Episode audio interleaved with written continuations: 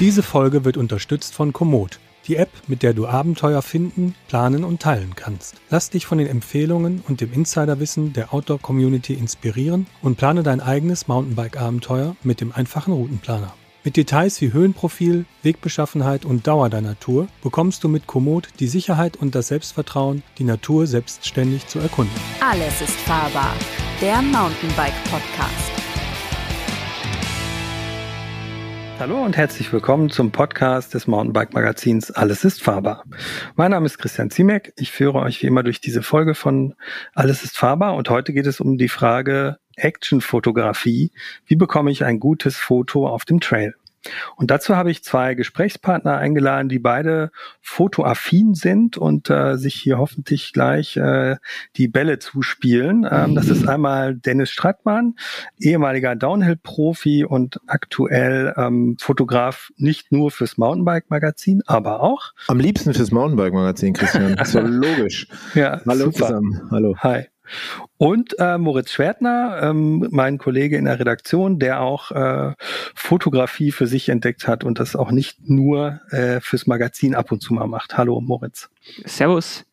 Und ich starte direkt mal mit einer Laienfrage, denn ich bin nicht so der Fotografie-Expert wie meine beiden Gesprächspartner hier. Ähm, Brauche ich Profi-Equipment für ein gutes Foto oder nur wenn ich ein sehr, sehr gutes Foto haben will? Das ist eine gute Frage, Christian, weil äh, dafür müsste man erstmal wissen, was ist ein gutes Foto und wo fängt äh, Profi-Equipment an. okay, ja. also ein gutes Foto ist eins, wo man den Fahrer erkennen kann. also ich würde mal sagen, dass das geht tatsächlich mit allem. Ähm, ich glaube, da kommt es eher auf den, den Anspruch und vor allen Dingen auch auf die, die Geldbörse dann am Ende mitunter auch an. Oder wie siehst du das, Dennis? Ja, und keinen kein Fullface-Helm tragen, weil dann erkennst du genau. ja auch nicht. Ne? ja, aber Statik und Dynamik ist ja schon mal eine grundlegende Frage, die man stellen könnte. So, also kriegt jeder irgendwie ein Bild eines fahrenden Fahrers hin, weil er heißt ja Fahrer, oder muss man dafür schon Spezial-Equipment haben? Es macht bestimmt Sinn, ähm, ein bisschen besseres Equipment zu haben als jetzt ein günstiges Smartphone. Äh, damit man so ein bisschen ein paar Einstellungen machen kann, damit man vielleicht ein bisschen einen Einfluss auf die Belichtungszeit hat. Wenn du jetzt sagst, zum Beispiel ein scharfes Foto, ganz viele haben wahrscheinlich das Problem, dass ihre Fahrer auf dem Bild nicht scharf sind, äh, weil sie vergessen, vielleicht die Kamera mitzuziehen und, oder unter extrem äh, schlechten Lichtbedingungen fotografieren. Aber vorab, bevor man sich vielleicht ähm, Gedanken macht, brauche ich jetzt Profi-Equipment, muss man vielleicht so die grundlegenden Sachen der Fotografie erstmal äh, wissen. So, weil sonst komme ich mit einer Profikamera wahrscheinlich auf Anhieb auch nicht weiter. Oder? Wie Aber die haben doch. Hm. Moritz, Moritz? Ja. Ja, also ich sehe das, ich sehe das sehr ähnlich. Ähm, ich würde da sogar noch einen Schritt vorweggehen, äh, nochmal zurückgehen, meine ich, äh, und erstmal fragen, wofür mache ich das Foto überhaupt? Also es ist für mich eine ganz einfache Frage. Ähm, mache ich das jetzt nur für mich?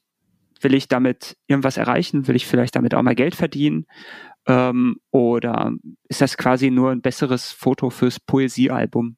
Und ich glaube, damit ja, die meisten Leute machen die Fotos ja heutzutage fürs fürs Internet, ne? Um genau. Und dann haben sie meistens, zeigen, meistens ja auch mal ein toller Trail hier. Genau. Ja, aber dann haben sie ja meistens auch ein Handy in der Hand und ähm, die sind ja mittlerweile so bestialisch gut, dass man auch damit schon wirklich extrem gute Ergebnisse erzielen kann. Ähm, das sollte nicht darüber hinwegtäuschen, dass man für ein vernünftiges Bild äh, nicht auch tatsächlich ein gutes, vor allen Dingen ein gutes Auge braucht. Und zwar das in, in allererster Linie. Und ähm, dann damit natürlich auch bestimmte Dinge aufbauen kann. Also Profi-Equipment zum Beispiel, ähm, da sprechen wir jetzt dann tatsächlich, also um das mal zum Reißen, was Profi-Equipment überhaupt heißt. Das heißt, man hat eine äh, Kamera mit Spiegel oder ohne Spiegel, also eine Spiegelreflexkamera oder eine spiegellose Kamera mit Wechselobjektiven und ähm, die vereinfachen mitunter äh, einem das Leben sehr, weil man andere Blickwinkel damit mit, mit anderen Objektiven erzielen kann. Ähm, aber sie komplizieren das, verkomplizieren das natürlich auch alles. Und, und sie sind halt auch schwer, ne? Sie sind vor allen Dingen auch schwer und ähm, sie sind auch anfällig gegenüber Stürzen. Das heißt, man man muss auch anders damit umgehen können und auch wollen natürlich. Ähm, also es zieht einen, einen enormen Rattenschwanz hinter sich her. Ähm, das kann am Ende extrem befriedigend sein, wenn man ein wunderschönes Foto am Ende hat. Aber ich glaube, ähm, dass das für die wenigsten, die einfach nur ein schönes Bild von sich haben wollen, schön ist da in meinem Sinne des, im Auge des Betrachters natürlich zu, zu werten, ähm, ist das wahrscheinlich, wahrscheinlich zu viel. Ähm, aber, aber fangen wir doch erstmal so, also ich ja. meine, die meisten Leute, die werden ja wahrscheinlich erstmal ähm, äh, das Handy dabei haben, fahren vielleicht ähm, mit einem Freund oder einer kleinen Gruppe äh, im Urlaub einen besonderen Trail und sagen sich, boah, das möchte ich jetzt irgendwie unbedingt mal mhm. festhalten und ich sehe immer die geilen Fotos in den Magazinen, so will ich auch mal auf dem Rad sitzen. Äh, und dann wäre ja so ein bisschen die Frage, worauf müsste ich achten, wo lichttechnisch und fahrsituationstechnisch gibt es da Dinge, wo man sagen kann, okay, das äh, funktioniert mit hoher Wahrscheinlichkeit oder ähm, ist das alles völlig äh, Trial and Error?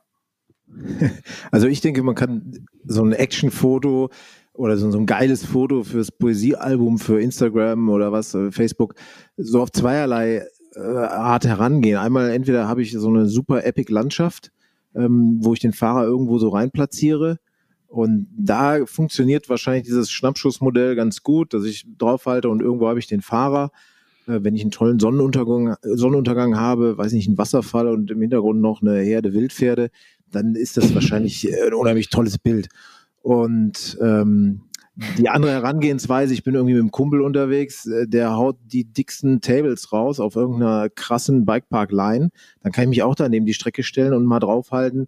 Denn äh, wenn die Action gut hinhaut, dann wird es wahrscheinlich auch funktionieren. Aber dann bin ich eigentlich nie so richtig in das Thema Fotografie äh, eingestiegen, sondern ich verlasse mich ja immer so ein bisschen auf meine Kamera, so was macht die. Und ähm, problematisch wird es ja, sobald die Verhältnisse ein bisschen schwieriger werden. Ne? Also wenn das Lichtverhältnis schwierig wird, zum Beispiel nochmal jetzt auf den Typen, der da den krassen Sprung zieht, zurückzukommen, wenn das ein bewölkter Tag ist und der Sprung ist mitten im Wald, dann äh, kommt wahrscheinlich schnell Frustration ins Spiel, wenn man sich so gar nicht mit Kameraeinstellungen auskennt, die man ja durchaus auch am Handy ähm, einnehmen kann, äh, dann wird es schnell frustrierend, ne? weil dann ist der Fahrer verwischt, verwackelt und das Bild sieht halt nach nichts aus. Hm.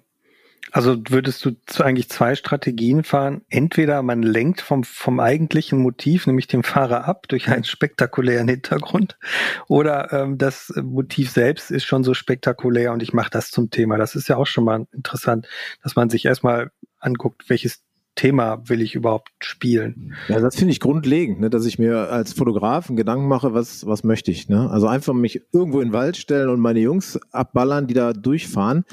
Sieht man häufig, dass das passiert und das sind garantiert Fotos, die schaffen es vielleicht in die WhatsApp-Gruppe, aber also wenn die es bis, äh, bis zu Facebook schaffen und dann werden die aber keine Likes kriegen, so das will dann ja auch keiner. Hm. Ähm, ich glaube, man muss sich schon Gedanken machen, was möchte ich äh, mit dem Foto jetzt zeigen? Ist es eine tolle Landschaft, durch die wir hier gerade eine super Tour fahren oder sitzen wir am Gipfelkreuz und essen unseren Powerbar? Das kann ja auch ein geiles äh, Foto sein. Oder wie gesagt, machen wir eine, eine Kurve, wo man schön durchfährt und dann wird es schon wieder ein bisschen schwieriger, weil man da ja tatsächlich so ein bisschen die Einstellungen der Kamera verstehen muss. Ne? Also viele, die mit ihrem Handy so rumknipsen, machen ja teilweise fantastische Fotos, ja, weil so Handys oft die Situation durch ihre künstliche Intelligenz, die da eingebaut ist, schon gut erkennen und dann auch ein gutes Ergebnis liefern. Aber man muss sagen, es sind immer so ein bisschen Zufallsprodukte. Und wenn man diesen Faktor Zufall, wenn man den nicht mehr haben möchte, dann muss man sich eigentlich mit dieser Kameratechnik, was ja auch wirklich keine Raketentechnik ist, aber damit muss man sich mal ein bisschen auseinandersetzen. Achso, ich dachte immer, da sitzen dann in, im Silicon Valley Leute, die sich das anschauen und die Kameraeinstellung vornehmen. Also per Fernwartung. So wie deine Ghostwriter, die auch in Silicon Valley sitzen und deine Richtig. Artikel schreiben, ne? Ja, genau. genau. Ja, ich muss das dann nur noch übersetzen, ne?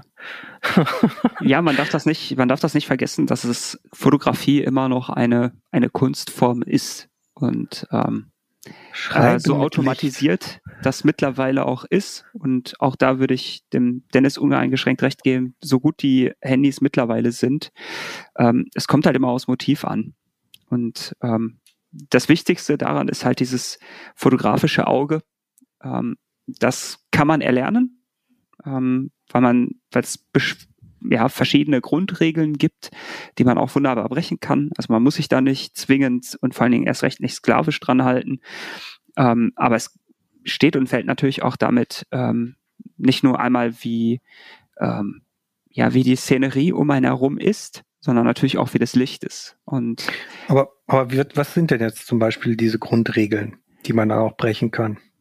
Gute Frage. Ich habe das äh, mir autodidaktisch beigebracht und ähm, würde da jetzt mal ähm, den goldenen Schnitt mit reinwerfen oder ähm, die bedeutet die, im Prinzip ähm, solltest du ähm, einen Boah, wie, wie, erklärt man das vernünftig? Das ich habe das noch nie jemandem erklärt. Man ähm, muss seitlich von der Mitte sein, so ungefähr, ne? Genau, also und da äh, gibt es auch eine Folge, glaube ich, die man, mit der man das berechnen kann. Ja, so eine vier Fünftel vom mittleren Bereich irgendwie nach Ja, es gibt auch so. diese diese Drittelregel, ähm, die ich ganz gerne an, äh, ähm, anwende, dass man ähm, relativ viel drumherum hat. Das sind, macht zwei Drittel des Bildes aus und ein Drittel dessen ist dann das Subjekt des, ähm, des Fotos oder man kann es auch natürlich anders, andersrum natürlich gestalten. Ähm, aber viel wichtiger finde ich, ähm, das ist das, was ich häufig bei, bei Instagram und Co. sehe, ist halt, dass die, die Lichtbedingungen nicht stimmen. Also, mhm. wo grundsätzlich ein cooles Foto entstanden wäre, ähm, aber dadurch, dass du, ähm, weiß ich nicht, direkt in der Mittagssonne im Hochsommer fotografiert hast, du halt total harte Schatten hast und ähm, erstmal die Kamera rumspinnt, weil sie es nicht vernünftig zu belichten weiß. Also entweder ist es viel zu dunkel oder es ist viel zu hell, ähm, dass man da keinen vernünftigen Mittelweg findet. Ähm, das fände ich viel wichtiger. Und da würde mich mal interessieren, wie der Dennis das für sich ausmacht. Was genau meinst du jetzt? Die Was? Belichtung. ähm, also wie, welche, welche äh, Uhrzeiten würdest du denn präferieren zum Fotografieren? So, ja, also ich bin also, da eher der, der Morgentyp. Ähm, ja. Also so, so zehn, also im Hochsommer, weiß nicht, so um, um zehn spätestens, weil danach kannst du es schon fast vergessen. Und im Herbst würde ich, ja, würde ich es auch fast, fast noch ein bisschen eher machen, so gerade nach, frisch nach dem Sonnenaufgang. Ja, also eigentlich, ich würde sagen, ist eigentlich Jahreszeiten unabhängig. Ich finde immer die Sonnenaufgang und Sonnenuntergang und so die Stunde vorher, Stunde nachher vielleicht, das sind so die hm, spannenden Momente, wenn das Licht sehr flach ist. Ne? Hm. Ich weiß noch, Christian, wir haben mal eine Story in Norwegen zusammen fotografiert, eine hm. Reportage, und das fand ich Wahnsinn, weil da konntest, also da konnte ich den ganzen Tag geile Bilder machen, weil die Sonne da so flach am Horizont entlang ging. Den ganzen Tag über hattest du eigentlich ein Morgenlicht oder ein Abendlicht, wie du es jetzt sehen willst. Äh, das war ein Traum. Aber hier bei uns oder wenn du noch südlicher kommst, da geht die Sonne ja eigentlich im rechten Winkel hoch nach oben und du hast den ganzen Tag Scheißlicht, kann man sagen. Man kannst nur, kannst nur morgens und abends so wirklich epische Aufnahmen machen, wenn man das jetzt mal so sagt. Das heißt jetzt nicht, dass man äh, mittags nichts mehr machen kann, so, ne? Aber klar, die richtig geilen äh, Sachen, die machst du morgens oder abends bei Sonnenaufgang und Sonnenuntergang. Mhm. Ja. Aber wenn ich jetzt angenommen, ich bin jetzt irgendwie um 14 Uhr auf dem Trail und ähm, meine Jungs fahren da durch, dann sollte ich mich zum Beispiel an so eine Faustregel halten wie Sonne im, im Rücken lieber halten. Das Bild wird dir glücken oder ist das irgendwie Schnee von gestern? Und naja, die Kameratechnik heutzutage, die kann das alles ausgleichen. Naja, wenn du wirklich im Hochsommer um 14 Uhr am Trail bist, dann hast du die Sonne eigentlich nie im Rücken, die hast du immer über dir. Und, ja. ähm, und da würde ich eher gucken, dass ich eine geile Action irgendwo einfange. Das weiß ich nicht, irgendwie eine schöne Kurve oder vielleicht, wenn die Jungs einen Sprung gefunden haben und springen können oder ein spannendes Wurzelset. Oder wenn sowas alles nicht da ist, dass ich vielleicht mir einen Hintergrund suche, der besonders toll ist, eine schöne Aussicht, ein Wasserfall, ein Fels, keine Ahnung, dass ich das Bild hm. auf eine andere Art und Weise spannend mache, weil dieser Faktor Licht, der fällt ja weg in dem Moment, ne? weil das Licht ist einfach mittags nicht so super spannend. Und dann muss ich mir was anderes suchen. Dann muss der Fahrer performen oder, oder die Landschaft. Oder, aber dann sind wir schon sehr weit im Professionellen, ich habe Licht dabei, ne, dass ich ähm, mir Blitze irgendwie aufbaue. Dann kann man tatsächlich auch mittags wieder spannende Sachen machen. Aber ich glaube, das ist schon so weit professionell, da sind wir vielleicht ein, das wäre vielleicht ein Ticken zu weit jetzt für die meisten Hörer, weil niemand schleppt eine Blitzanlage auf den Berg, um seine Kumpel zu fotografieren. Hm, ja, wahrscheinlich nicht, ne. Ja. Ähm, Moritz, würdest du äh, sagen, man kann nicht auch mit einem Blitz am, also kann man nicht auch mit einem Blitz an der Kamera blitzen? Ähm, ich würde da tatsächlich, äh, tatsächlich ist es eines der wenigen Dinge, wo ich fast universell davon abraten würde. Also dieser Blitz Warum? auf der Kamera. Die haben so, doch so einen Teil da drauf. Warum Genau. soll man das dann nicht nutzen? Genau, das ist eine, eine super Sache, wenn man ähm, schnell ähm, Tante Tante Gerda auf der Familienfeier mit der Sahnetorte auf der, auf der Gabel fotografieren möchte und tierisch erschrecken will. Ähm, aber tatsächlich bringen die im Großen und Ganzen vor allen Dingen in, ja, wenn man sie in Flora und Fauna, also wirklich draußen im Leben, mitten im Wald äh, einsetzt, so gut wie gar nichts. Erstmal ist die sogenannte Leitzahl, also die, der Leistungsindex äh, für vernünftige Ausleuchtung in aller Regel viel zu, viel zu gering, weil das Ding ist ja wirklich nur ja eine bessere, ja eine bessere minimale Mini-Taschenlampe quasi.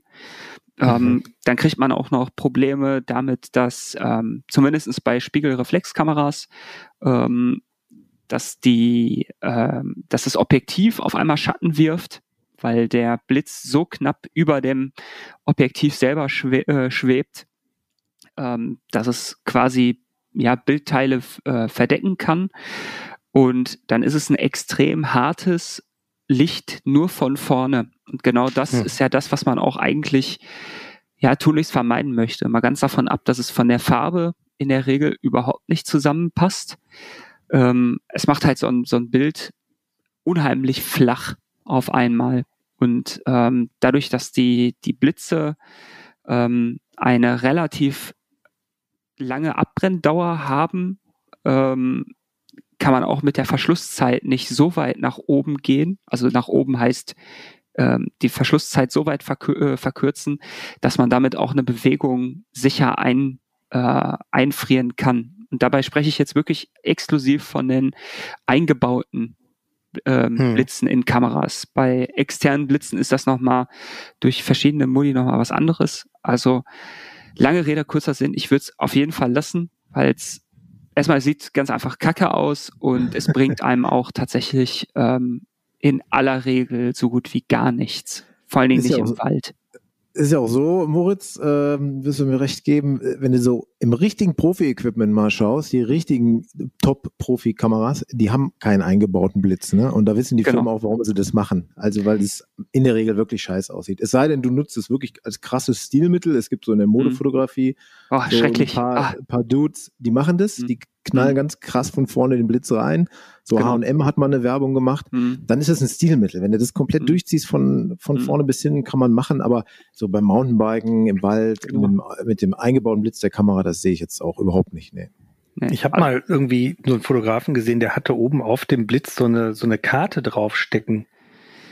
Wofür ist das denn? Ja, das ist, äh, um das Licht nochmal anderweitig äh, abzuleiten. Also Mhm. diese Karten nutzt man ähm, vor allen Dingen indoor häufig, um das Licht nicht nur, also man kann den Blitzkopf von professionell, also in Anführungszeichen professionellen ähm, Blitzen ähm, drehen quasi. Also man kann den Kopf schwenken. Mhm. Und zwar einmal senkrecht nach oben, zur Seite, sogar äh, häufig auch nach hinten drehen.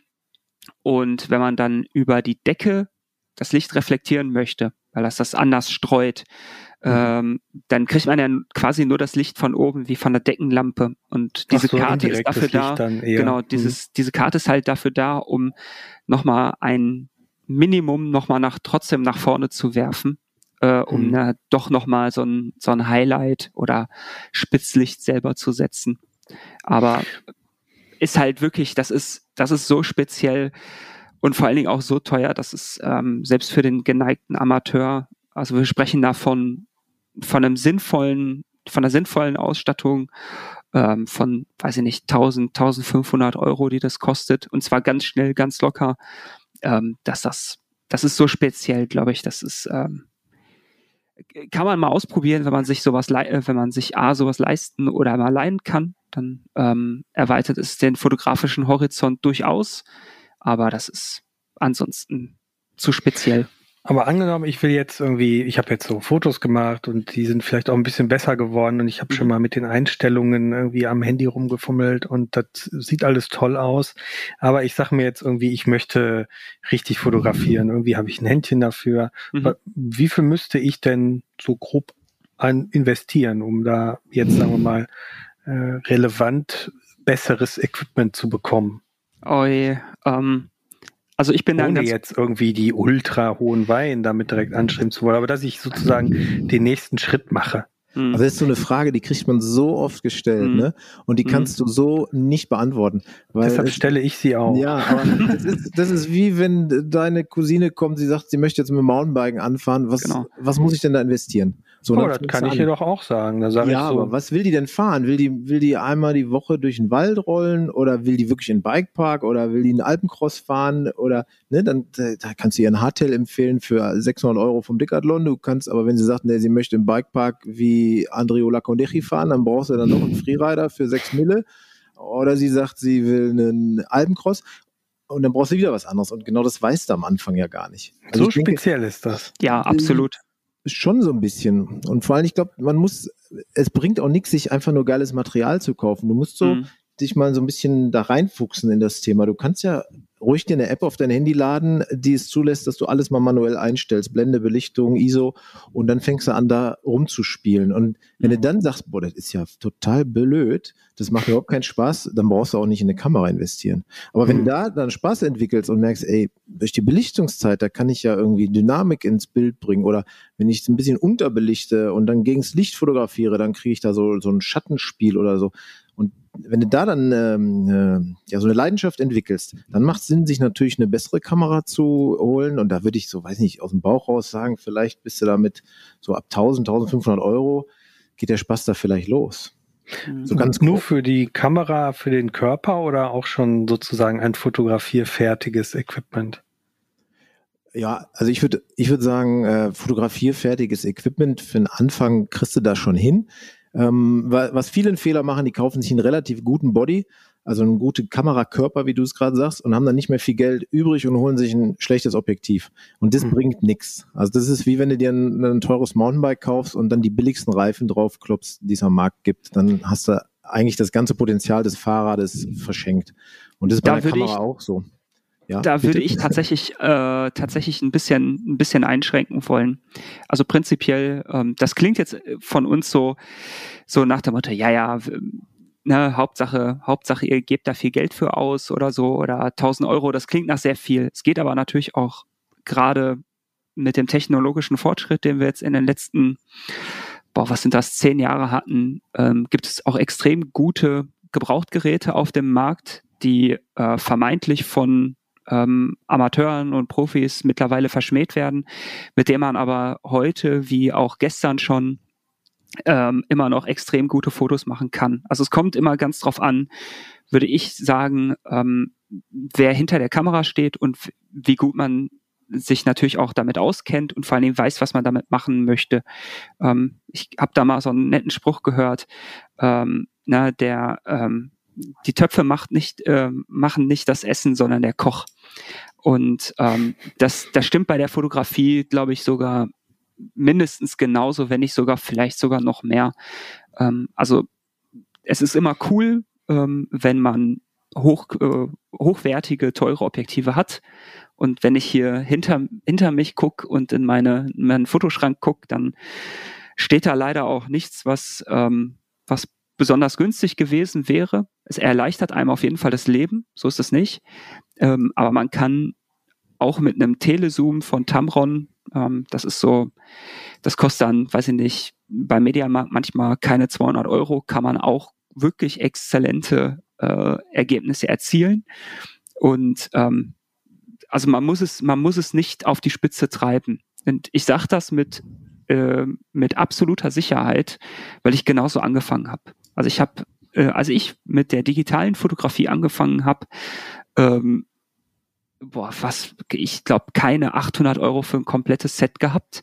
Und das musste ich mir echt vom, mit Taschengeld und ähm, ich habe damals ein, eine Computer AG in der Grundschule gehabt, wo ich echt, also verhältnismäßig als Schüler verhältnismäßig viel Geld verdient habe, aber natürlich im Verhältnis für die Kamera sehr wenig gekriegt habe, echt äh, wirklich hart absparen musste und hatte damit jahrelang wirklich Spaß und man wächst da rein. Und wenn man dann irgendwann tatsächlich merkt, aha, okay, ähm, die äh, Serienbildgeschwindigkeit, da könnte ich ein bisschen mehr gebrauchen, einfach damit ich mehr Auswahl habe.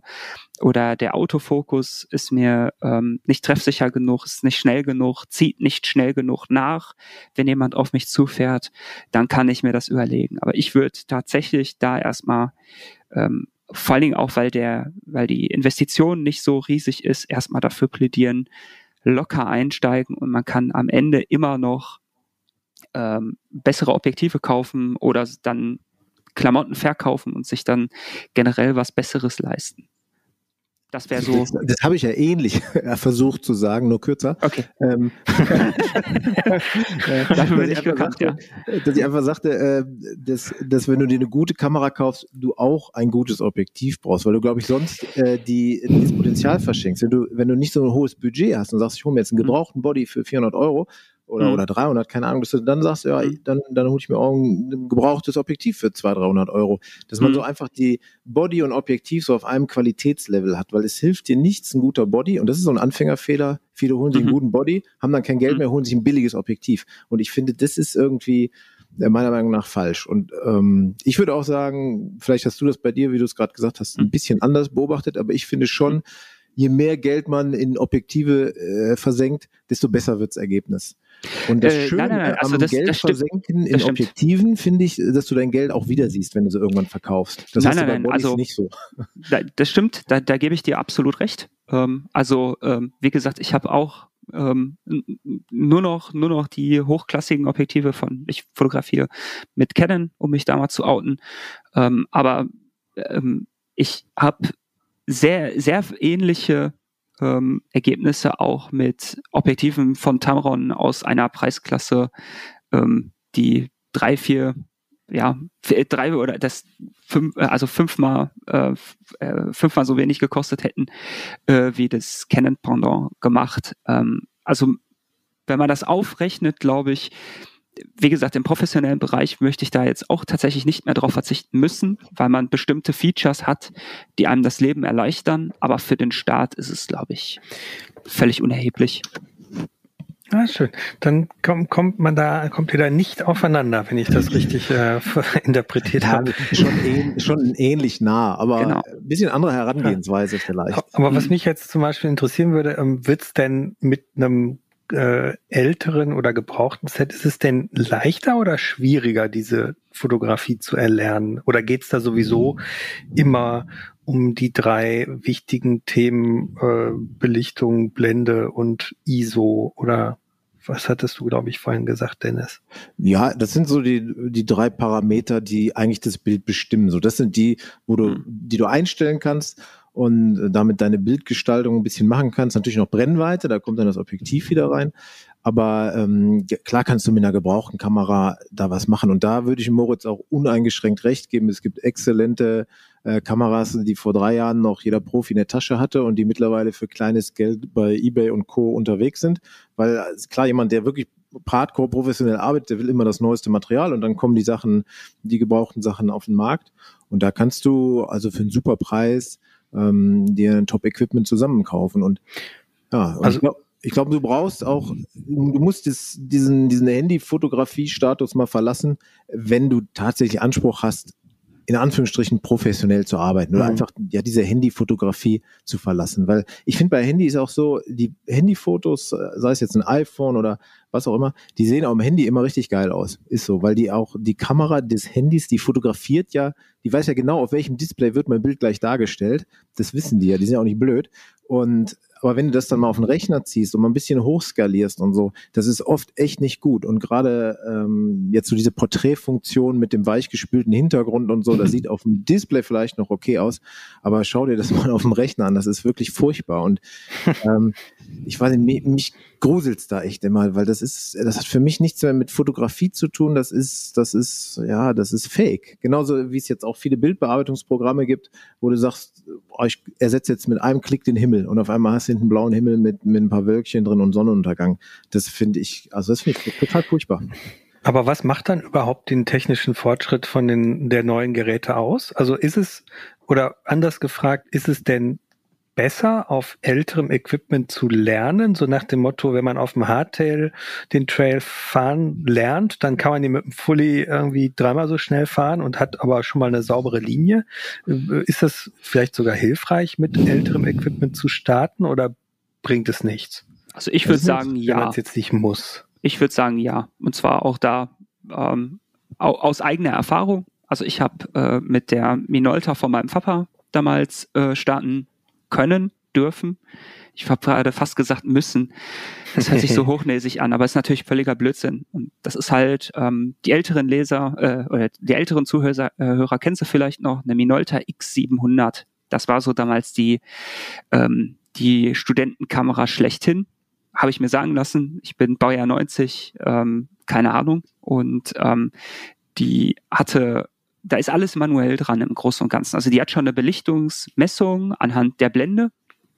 Ähm, und also die hat schon eine, tatsächlich eine echte Fotozelle drin, aber äh, alles andere, Autofokus, Blendenverstellung, äh, ich glaube, boah, ich bin mir gerade nicht sicher, ob die überhaupt schon eine, irgendeine Automatik hatte. Ich glaube, eine Programmautomatik mit, mit manchen Objektiven hat sie tatsächlich schon unterstützt. Aber bin ich mir gerade nicht mehr ganz sicher. Aber ähm, was ich damit sagen möchte, um jetzt das wieder nicht, wer weiß wie, ausschweifen zu lassen, ähm, ist, ähm, mir hat es unheimlich geholfen, da man sich auf das Wesentliche konzentrieren muss und gucken muss, wie man sich hin positioniert, dass man tatsächlich das fotografieren kann, was man sich gerade vorstellt. Also es hilft. Ich würde sagen, es hilft. Aber das war wahrscheinlich noch analog Fotografie. Das war komplett analog. Und hm. auch heute ist es ja auch noch ähnlich so. Also wenn du heute eine Kamera kaufst, weiß ich nicht, eine, eine äh, alte EOS 500D oder sowas alles, dann musst du schon wissen, wo du dich ähm, platzierst und im Idealfall vielleicht sogar schon mit einem festen Fokuspunkt arbeiten. Das heißt, du hast die Schärfe vorher schon eingestellt und wartest dann darauf, dass du dass du den dann so, äh, dein Fahrer oder deine Szenerie so erwischt, dass es, äh, dass es deinem, deinem Bild im Kopf quasi entspricht.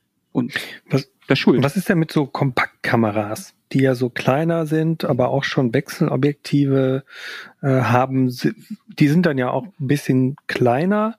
Äh, sind die vielleicht gut für das Thema äh, ich will anfangen mit der Actionfotografie, aber weder irgendwie einen riesen Trümmer mit mir rumschleppen und ähm, äh, auch nicht so, so viel Geld ausgeben?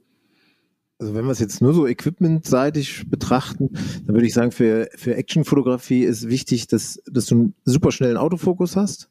Genau. Und idealerweise vielleicht noch eine sehr schnelle Serienbildgeschwindigkeit, dass du möglichst viele Bilder machen kannst in einer, in einer Sekunde, dass du dir dann von der Sequenz die schönsten aussuchen kannst.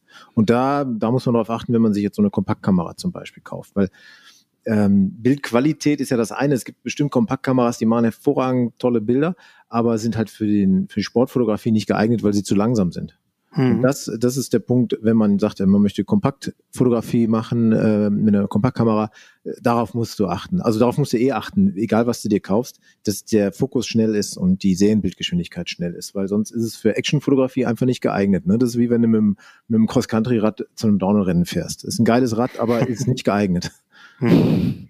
Kommst aber trotzdem runter, auch wenn er viel schieben muss. Ja, also, genau. Na, also wie gesagt, auch da würde ich sagen, man kommt, kann damit durchaus zum Ziel kommen. Ähm, ich habe das jahrelang machen müssen, weil ich mir nichts anderes leisten konnte als Student.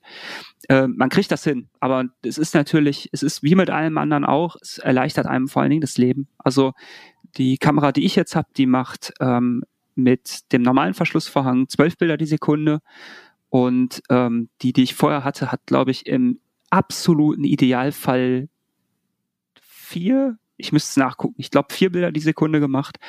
Und der Unterschied ist natürlich brachial. Ähm, also es ist auf jeden Fall eine Erleichterung, ähm, aber ich glaube nicht, dass das ein, dass das ein Muss ist.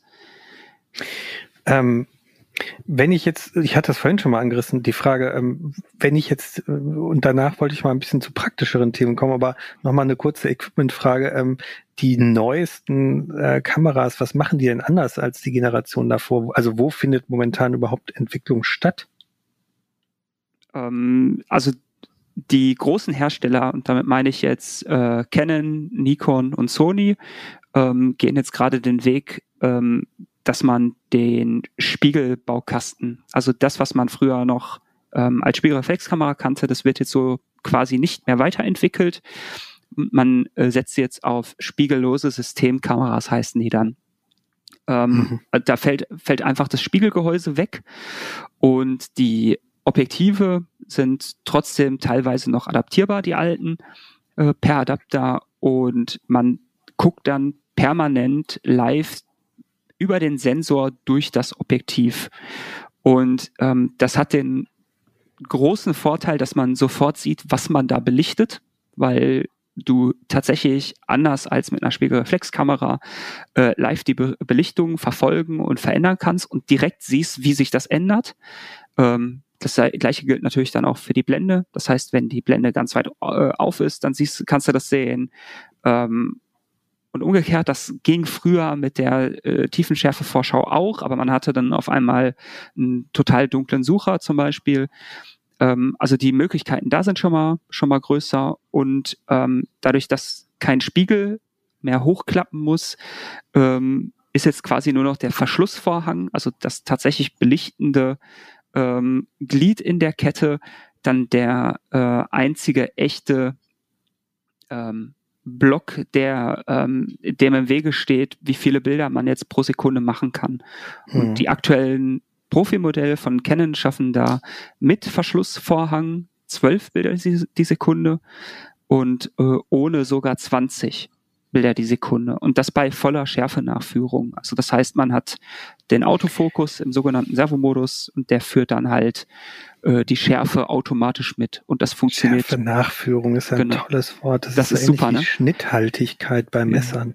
genau. Und, Schärfe-Nachführung. Genau. Und, äh, und dadurch, dass halt permanent ähm, der Autofokus ähm, nachgeführt werden kann, hat man dann auch noch so nette Features wie Augenautofokus. Das heißt, ähm, die Kamera erkennt auf, den, auf dem Bild tatsächlich Menschen und kann entweder automatisch auf das Gesicht oder sogar auf das Auge fokussieren. Und das gilt dann sogar für Tiere, und in den, in den neuen Profilmodellen dann tatsächlich sogar für Objekte wie tatsächlich Mountainbikes, Autos und Co. Und das erleichtert einem das Leben dann tatsächlich dann nochmal erheblich.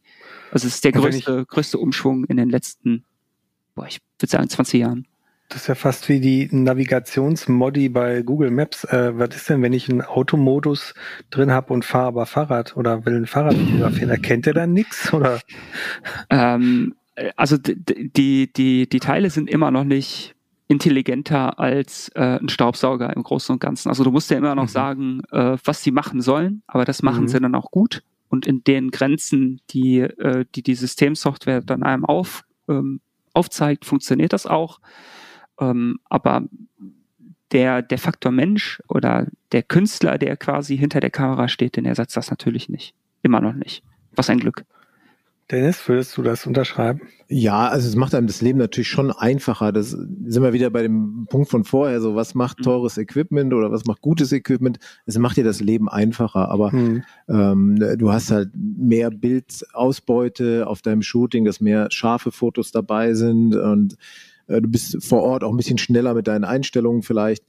Ähm, aber letztendlich, und da würde ich Moritz wieder recht geben, dass du musst immer noch, der Fotograf muss immer noch das Bild gestalten irgendwo. Ne? Du musst dir überlegen, wo mache ich das Bild und warum mache ich es da und äh, was hat der Fahrer vielleicht, wenn du jetzt im professionellen Bereich bist, was hat er für eine Klamotte an, so dass das sich irgendwie von der Landschaft besonders gut abhebt.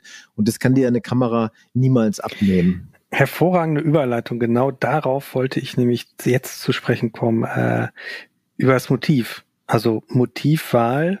Ähm, wir hatten vorhin schon mal das Thema Wildpferde und Wasserfall. Ich weiß nur nicht mehr, ob das in der ersten Aufzeichnung oder in dieser Aufzeichnung war, äh, weil äh, die Zuhörer, wir mussten den Podcast nochmal aufzeichnen und ähm, äh, aus technischen Problemen, aus, aus technischen Gründen. Haben wir das vorhin schon gesprochen oder haben wir es hier noch nicht besprochen? Ich weiß es ehrlich gesagt nicht. Ich glaube, ich glaube, es war jetzt eben, aber ich bin mir nicht sicher.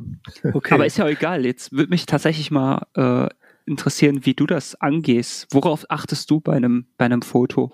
Was macht das für dich aus? Wie selektierst du das? Wie leitest du deine Models an? Da habe ich ja. nämlich durchaus noch viel zu lernen. Deswegen erzähl mal aus dem Nähkästchen.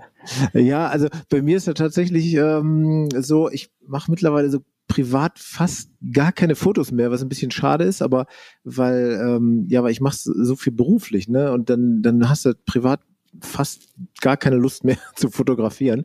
Dann nehme ich höchstens mein, mein Smartphone und knips die Kinder, wenn sie mit dem Fahrrad durch den Pumptrack radeln. So, das mache ich schon noch. Aber ähm, und wenn ich jetzt meine Bilder gestalte, dann dann habe ich im ist das Wichtigste, woran ich denke, was will der Kunde? So, also was was möchte ich jetzt, was möchte der sehen?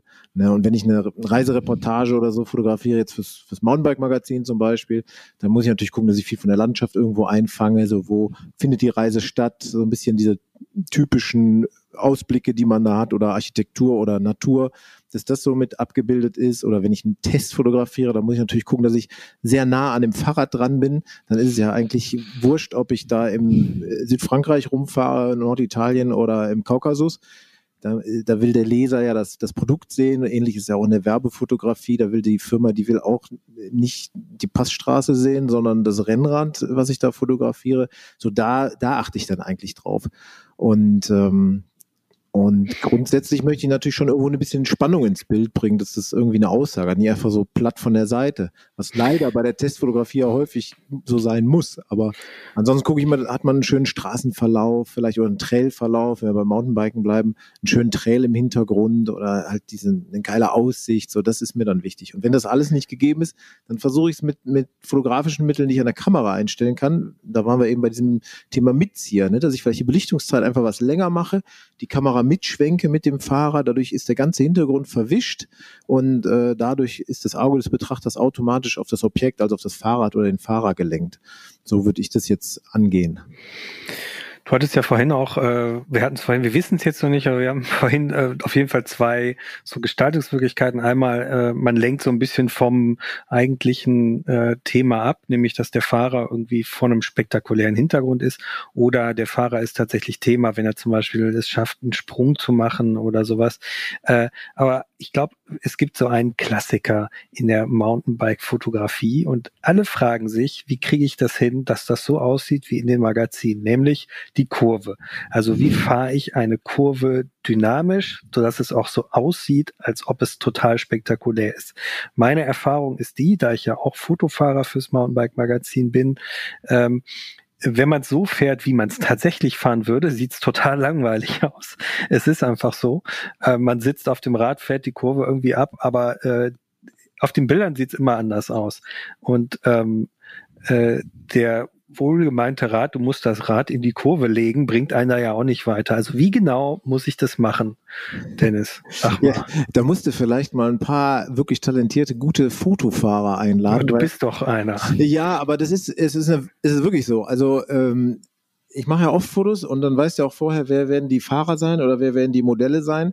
Und dann weißt du schon genau, was kannst du mit denen machen oder was kannst du mit denen nicht machen, weil ähm, klar, einerseits natürlich das Fahrkönnen wichtig, aber es gibt auch so ein paar Leute, die wissen einfach auf den Punkt genau, wie ich mich am Rad verhalten muss, damit das geil aussieht in der Kurve. Also da gibt es wirklich so ein paar Spezialisten, oder der Tobi Woggon zum Beispiel, oder der Daniel Schäfer und so, da sind so Jungs, mit denen gehst du irgendwo hin, die fahren die Kurve und das sieht geil aus. Mhm. Und dann gibt's andere, die kriegen es halt nicht so auf Anhieb hin. Und man muss vielleicht die, die Bewegungsabläufe so ein bisschen übertreiben, aber darf das natürlich auch nicht äh, das Übertreiben darf man nicht übertreiben, weil sonst sieht es übertrieben aus. Und ähm, was ich, was du ganz oft hast, wenn du mit Leuten arbeitest, die noch nie fotografiert haben, die geben immer Gas wie die Willen. Die wollen zeigen, dass sie geil biken können. Und darum mhm. geht es beim Fotografieren eigentlich gar nicht. Ne? Also einem Fotografen machst du es eher einfacher, wenn du ein bisschen langsamer fährst, weil dann hat der ein bisschen mehr Zeit, dann kann der auch mit anderen Belichtungszeiten arbeiten. Es geht ja nicht darum, Rennen zu fahren. Wir drehen ja auch kein Video. Am Video macht Sinn, wenn du durchfeuerst. Aber am Foto ist eher ähm, präzise fahren, den Kurvenlage ein bisschen übertreiben vielleicht, ein bisschen dynamisch, äh, dass man den Trail entlang guckt, nicht so direkt vors Vorderrad guckt. Das sind so viele kleine Feinheiten. Und wenn das auf Anhieb nicht klappt, dann guckt man zusammen aufs Display, was ja heutzutage Gott sei Dank geht, und äh, kann dann besprechen. So, ey, fahr doch mal noch den Stein eher links an statt rechts und guck mal nach da und die Arme ein bisschen mehr nach außen und dann kann man sich da so ranarbeiten. Hm. Hm. Ähm, also was ich da als Tipp ähm, aus meiner Erfahrung ähm, mitgenommen habe. Ich habe früher, ähm, äh, ich komme ja aus dem Motorradbereich ursprünglich und habe ich viel, viel Motorräder ähm, fotografiert in Action-Situationen. Und was ich da tatsächlich übertragen lassen kann, ist Körperspannung. Das ist etwas, was ganz viele äh, erstaunlich falsch machen, dass auf dem, auf dem Rad tatsächlich durch die, durch die aktivere Fahrposition generell schon mal ähm, eher tatsächlich stattfindet, dass man ein bisschen angespannter auf dem Rad sitzt. Und mit angespannt meine ich jetzt nicht irgendwie verbissen, sondern ähm, eine gesunde Körperhaltung und Körperspannung hat. Und ähm, wenn, als ich neulich mit, mit meinem Vater und einem, äh, seinem Kumpel unterwegs war und ich ein Foto gemacht habe, war das nämlich auch genau das, was ich da, da dann seinem Kumpel dann gesagt habe. Ähm, guck mal, dass du ein bisschen mehr Spannung aufbaust. Und ich könnte mir gut vorstellen, dass das vielen auch weiterhilft. Ja, ich meine, der Klassiker ist ja so ein bisschen auch, wenn man jetzt Kurve nimmt, wo kein, also wenn man jetzt eine richtige Kurve hat, mit einem Anlieger zum Beispiel, dann kann man die ja eigentlich natürlich durchfahren. Wenn man jetzt eine Kurve hat, die so ein bisschen geschauspielert werden muss, dann muss man ja immer so den kurveninneren Arm so ein bisschen strecken, mhm. den äußeren so ein bisschen ranziehen und dann zusehen, dass man das Rad so ein bisschen unter sich schräg legt, also in genau. die Kurve rein und so den Körperschwerpunkt eher so mittig überm Rad hat. Ne? Genau. Ja. Oder? Also kann, man, kann, man, kann man machen, klar. Also ich, ich glaube aber mittlerweile so ein bisschen weg von diesem, von diesem Rumgefake. Also es ist auch tatsächlich nicht mehr so präsent, äh, stellt man fest. Also es verschwindet auch so ein bisschen aus den Magazinen wieder, dieses extreme Kurven, sie sich so reinhängen irgendwie. Ähm, es wird eher so ein bisschen natürlicher, habe ich auch den Eindruck. Ja, also der Vorteil ist halt an der, an der Natürlichkeit, dass es natürlich aussieht. Aber du brauchst dann auch, ein, wie gesagt, du brauchst einen Fahrer, der halt auch wirklich gut fährt, so auf dem Punkt eine Kurve schön schnell dynamisch durchfährt. Und dieses Rumgefake, dass man so eine Kurve ein bisschen stellt, so reindrückt und so, das kriegst du eigentlich mit fast jedem irgendwo hin. Ähm, aber wie gesagt, ich mag die Optik eigentlich auch nicht mehr. Und wie du sagst, Christian, es verschwindet auch so ein bisschen, was ich ganz geil finde. Aber ähm, setzt höhere Ansprüche an die Fotofahrer, was hier mhm. kommt.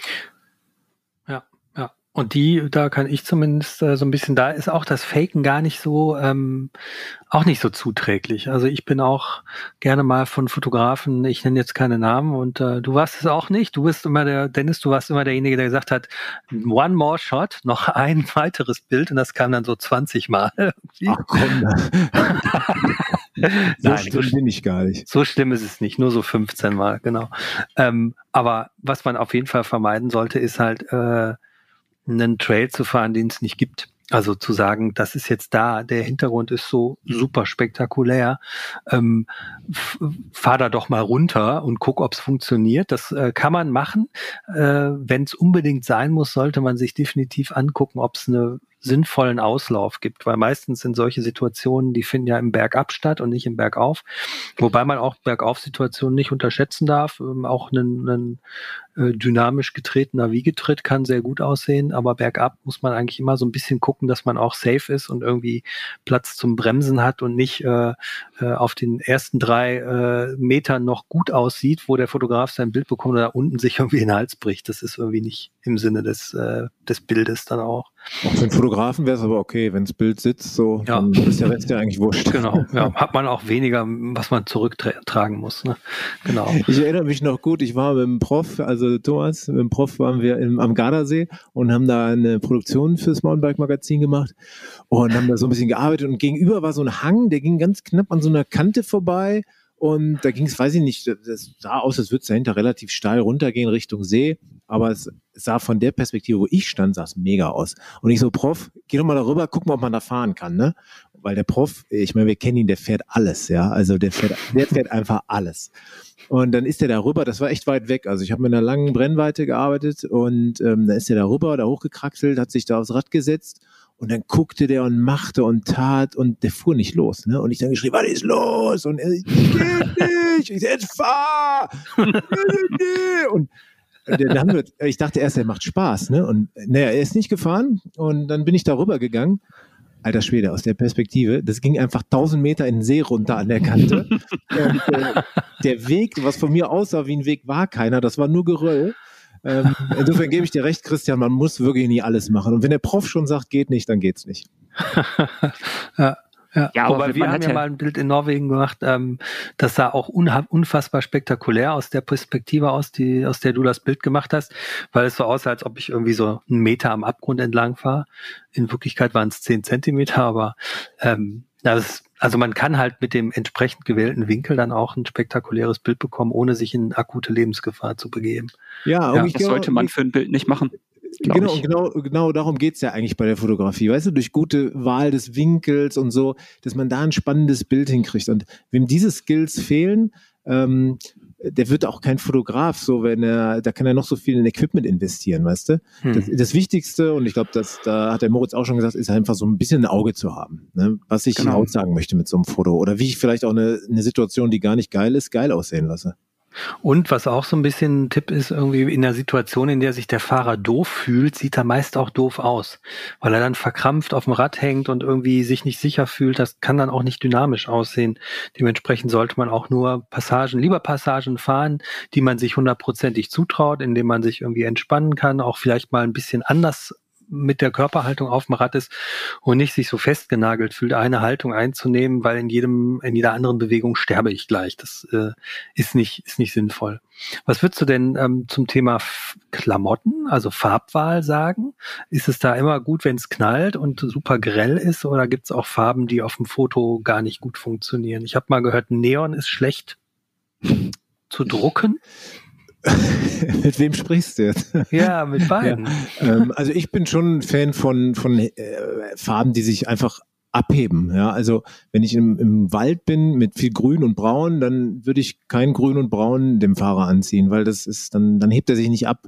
Ich mag schon Farben, die die rauspoppen. Also klar, richtig Neon so 80s mäßig ist vielleicht too much, aber äh, wenn du jetzt in einem, in einem verregneten, nebligen Wald bist und einer hat eine knallorangene Regenjacke an, das ist geil. Und wenn er mit einer schwarzen da lang fährt, dann ist das doof.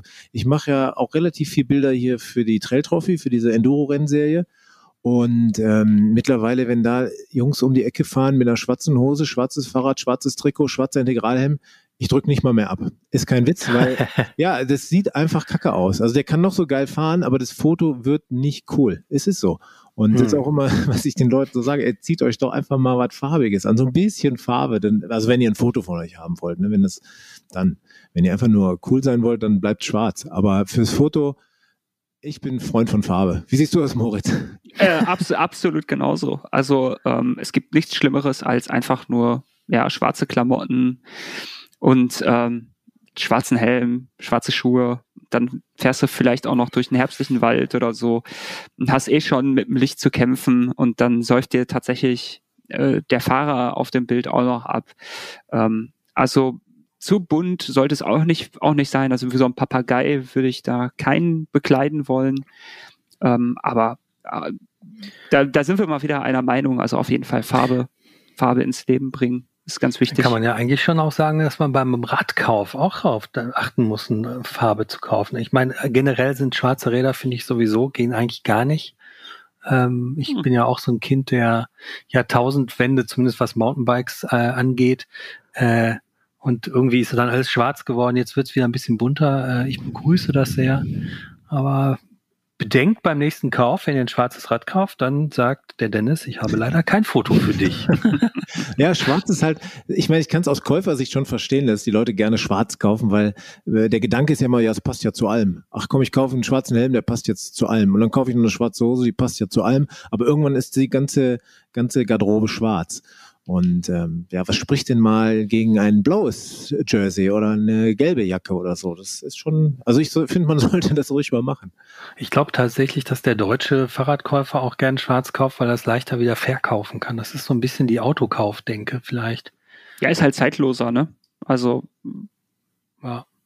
Bloß also ich muss aber auch sagen, ich muss aber auch sagen, dass ähm, mein Fully im Keller, mein Enduro ist auch schwarz. Ähm, ich find's geil, immer noch. So ist es nicht. Also es sieht halt cool aus. Es ist nicht, nicht komplett schwarz, es hat auch Grautöne drin. Haha, haha. Ähm, aber ähm, es- ich find's- oder. Steingrau? äh, so ein, ja, so ein Steingrau eher. Als. Saftiges Steingrau. Genau. Wunderbar. Ja. Tja. Gibt es noch irgendwas, was ihr unbedingt loswerden wollt? Ja, ich glaube, eine? Sache, eine Sache vielleicht. Lasst euch nicht verrückt machen. wo viele vielleicht drauf gehofft haben, dass es so kommt äh, in diesem Podcast so, ja, wie sind die, wie ist denn deine Kamera eingestellt oder so. Ähm, das hast du auch, wo ich angefangen habe mit Fotografie, habe ich mich viel in so Fotoforen rumgetrieben und habe dann immer diese EXIF-Daten mir reingezogen, wie haben die Leute ihre Kamera eingestellt und so. Und irgendwann ist mir aufgefallen, ähm, das bringt nichts. Weil Die machen das solange eh alle falsch. Nee, das nicht. Aber äh, solange du darauf gierst, zu wissen, wie Mhm. hat der jetzt belichtet, solange hast du es nicht verstanden. Weil äh, Mhm. sobald du das Thema verstanden hast, interessieren dich die Zahlen nicht mehr. Dann, dann äh, weißt du einfach, wie es geht. Und man kann das auch nicht pauschal sagen. Ne? Das ist Mhm. äh, wie beim Kochen. Du fragst den Koch ja auch nicht, was hast du jetzt äh, für Zutaten genommen? Dann sagt dir der das vielleicht für das Gericht. Und dann kannst du aber nicht am nächsten Tag ein anderes Gericht mit diesen Zutaten machen. Du musst einfach die Wirkungsweise der Zutaten, die musst du verstehen. Und das sind beim Fotografieren halt Brennweite, ISO-Zahl, Belichtung und Blende. Und das, Das sind, sind-. Das ist deshalb nicht übertragbar, weil es von der Lichtsituation abhängt, die vor Ort herrscht, die am nächsten Ja, Tag halt alles. anders ist, oder? Alles. Das hängt von allem, allem ab. Also von der Brennweite, von der Lichtsituation, von dem zu äh, fotografierenden Subjekt. Äh, das sind so viele Variablen, das kannst du, kannst du in der Pfeife rauchen. Also es ist cool, wenn es, wenn es dir mal anguckst und als Einsteiger ähm, mal so guckst, aha, damit kannst du ungefähr planen oder so, oder das, ähm, das hat bei dem so und so funktioniert. Aber ähm, mehr als eine, wenn überhaupt, eine ganz, ganz, ganz, ganz, ganz, ganz grobe Richtung ist das halt wirklich nicht. Ja, und Aber lassen sich die, lassen sich die, es gibt ja in der Mountainbike-Fotografie auch so ein paar Ikonen, irgendwie Sterling Lawrence und wie sie alle heißen. Lassen die sich überhaupt in die Karten gucken oder haben die nicht so ein bisschen auch ihre eigene, äh, ja, ihre eigene Kunst draus gemacht, da so einen Stil zu kreieren, der irgendwie ähm, so ein bisschen unnachahmbar ist? Ja, aber den machen sie ja nicht über die Kameraeinstellung. Den machen Ja. sie ja über, über Mhm. ihr Bild, ne, über vielleicht auch ein bisschen über die Nachbearbeitung. Ich habe ja, der eine oder andere Zuhörer wird es vielleicht wissen, ich habe ja zehn Jahre lang mal so ein äh, Fotobildband rausgegeben, das Random Magazin von 2007 bis 2017. Jedes Jahr einmal, da habe ich so wirklich die weltbesten Fotografen gefeatured, kann man sagen. Und die letzten drei, vier Ausgaben bin ich dazu übergegangen, genau aus diesem Hobby-Fotografen-Aspekt die EXIF-Daten zu den Bildern zu veröffentlichen. Und ich hatte in der ganzen Zeit einen Fotografen, der sich dagegen geweigert hat. Der hat gesagt, ich möchte das nicht. Ich habe das akzeptiert, aber ähm, die, die Tatsache, dass es nur einer war, zeigt ja, dass eigentlich alle anderen sagen, ey, es ist scheißegal, damit kann doch sowieso niemand was anfangen, ja. Mhm. Also wenn ich jetzt ein mega Foto sehe und dann stehen da in den EXIF-Daten äh, ISO 400, das bringt mir überhaupt nichts. Ja? Wenn ich jetzt meine Kamera dann auf ISO 400 einstelle, dann mache ich noch lange nicht so ein gutes Foto, weil das hat gar nichts zu sagen. Das war einfach, das war in dieser Situation hat er sich dafür entschieden, weil diese Situation das so erfordert hat. Mhm. Das sind so diese Dinge, die musst du verstehen. Und da ist Learning by Doing. Und dann verstehst du, was verändert ich, wenn ich die äh, Brennweite verstelle oder wenn ich die Belichtungszeit verändere. Und das, da kann man sich an die Straße stellen und fotografierst du Autos, mal mit einer Zehntel, mal mit einer Hundertstel, mal mit einer Tausendstel. Und dann hast du es wahrscheinlich schon verstanden, was die Belichtungszeit für einen Einfluss hat auf dein Bild. Und so machst du das mit allen Werten durch. Und die, die ähm, beeinflussen sich wechselseitig. Ja, das ist wie wie beim Fahrrad. Also ich kann auch beim Fahrrad nicht äh, einen dünnen Reifen aufziehen auf ein 20 Zentimeter Federwegsfahrrad. Das würde auch nicht funktionieren. Und ja, so ist es beim Fotografieren eigentlich auch. Das sind Werte, die sich gegenseitig beeinflussen. Habe ich noch eine kurze Frage und zwar tatsächlich ganz, äh, die mir gerade in den Kopf kommt. Wie sieht's denn überhaupt rechtlich aus? Du hast gesagt, du bist bei der Trail Trophy, machst da viele Fotos. Muss da jeder, also wenn ich jetzt meinetwegen als Amateurfotograf mir sag, hey, um die Ecke ist irgendwie der Sparkassen Cup irgendwie vom Cross-Country-Rennen, kann ich da einfach hingehen und Fotos machen oder muss ich da mich rechtlich absichern? Immer. Also die rechtliche Situation, die ändert sich ja gern oft, aber äh, mein Wissensstand ist, dass bei äh, öffentlichen Veranstaltungen oder bei Rennen, wenn du jetzt vom Sparkassencup sprichst oder Trail Trophy oder so, dann musst du als Teilnehmer damit rechnen, dass du fotografiert wirst. Also das mhm. ist, ist einfach so. Äh, schwierig ist, wenn du am, am, am Rand einen Zuschauer fotografierst. Wenn du da jetzt einen Zuschauer rauspickst und den fotografierst, das ist, das kannst du nicht machen. Wenn du eine Zuschauermenge fotografierst wiederum, ist es scheißegal. Mhm. Oder wenn ein Zuschauer zufällig im Hintergrund steht und er nicht das wesentliche Bestandteil des Bildes ist, weil das ist ja der Fahrer, dann ist es auch egal. Aber es ist ja vielleicht ein guter Tipp auch so für, für Leute, die sich sagen, ich möchte damit vielleicht anfangen, einfach auf ein Rennen gehen, dann, dann stellt man sich an eine Stelle und kann dann halt äh, experimentieren und irgendwie herausfinden, okay, äh, ich, hier fahren andauernd Leute durchs Bild äh, und ich kann gucken, wie so das Ergebnis ist. Ja, das ist ein super Tipp. Das kann man auf jeden Fall machen. Also ich habe mhm. auch äh, am Anfang, ganz am Anfang, ich bin ja, du hast ja gesagt, ich bin ja mal äh, professionell äh, Downhill gefahren und äh, viele Weltcups, äh, wo ich war, wo ich es dann nicht ins Finale geschafft habe, habe ich mich dann mit der Kamera an die Strecke gesetzt und habe mal meine Kollegen fotografiert. So hat es eigentlich ja. auch so ein bisschen begonnen. Ja. Ah, und da ja. ist echt viel Schrott am Anfang entstanden. Aber es war eine steile Lernkurve, weil dann, dann lernst du schon viel. Ja. Naja. Ja, super, cool. Ein schönes Schlusswort, denke ich. Ähm, ja, vielen Dank euch beiden für die äh, Expertise in Sachen Fotografie. Ähm, danke dir, Dennis. Sehr gern. Danke, Moritz. Ähm, wenn euch der Podcast gefallen hat, dann ähm, abonniert ihn doch hier auf der Seite, folgt uns auf Instagram, Facebook und Co. Ähm, bleibt uns gewogen, kauft das Magazin. Wir sind das Orangene Magazin. Ihr könnt es am Kiosk kaufen oder euch per Abo nach Hause bestellen. Ähm, ja, bleibt uns verbunden ähm, und nicht vergessen, alles ist fahrbar. Tschüss. Tschüss. Ciao. Alles ist fahrbar. Der Mountainbike Podcast.